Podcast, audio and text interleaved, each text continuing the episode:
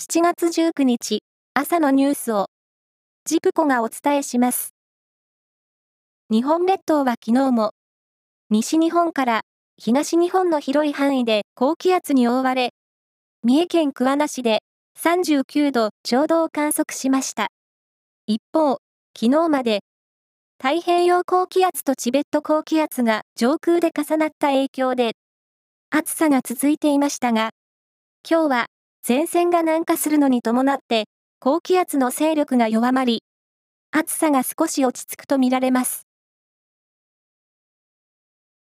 岸田総理大臣は訪問先のカタールで記者会見を開き、東京電力福島第一原子力発電所の処理水の海洋放出をめぐり、日本への批判を強める中国に対し、科学的根拠に基づいた議論を行うよう強く求めていくと述べ、牽制しました。国土交通省が、自動車保険の保険金不正請求が横行した。中古車販売大手のビッグモーターに対し、道路運送車両法違反の疑いがあるとして、事実関係の聴取を要請したことが分かりました。国土交通省によりますと、ビッグモーターは、聴取に応じる意向ということです。大相撲名古屋場所は、昨日、10日目の取り組みが行われ、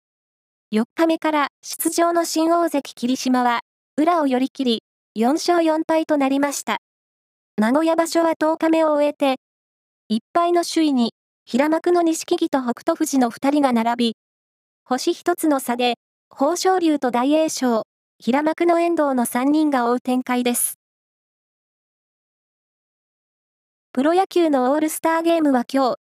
バンテリンドーム名古屋で第一戦が行われます。オールパシフィックは、ロッテの佐々木朗希投手が先発でマウンドに上がり、オールセントラルは、初めての選出となった阪神の村上正輝投手が先発を務めます。中日から選出された3選手の活躍にも期待です。プロ野球阪神で外野手としてプレーした横田慎太郎さんが昨日の朝、脳腫瘍のため亡くなりました。28歳でした。横田さんはドラフト2位で2014年に阪神に入団しましたが、2017年に病気が判明し、それ以降はリハビリに励みましたが復帰は叶わず、2019年に現役を引退していました。2軍で行われた引退試合ではセンターを守り、ホームへの突入を試みたランナーをノーバウンドの送球でアウトにする。